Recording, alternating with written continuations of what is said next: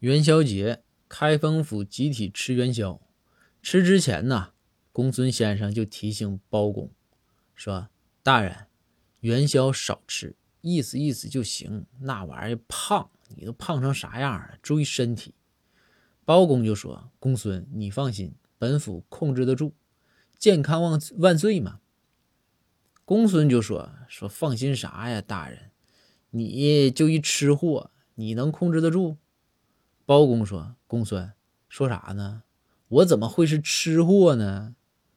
公孙说：“不认是吧？好，大人，我问你，就汉字里面啊，生日的生，生字，它的反义词是什么？”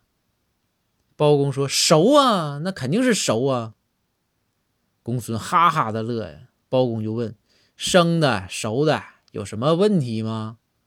公孙。公孙说：“大人，你不觉得就是一般人会想到生的反义词是死吗？”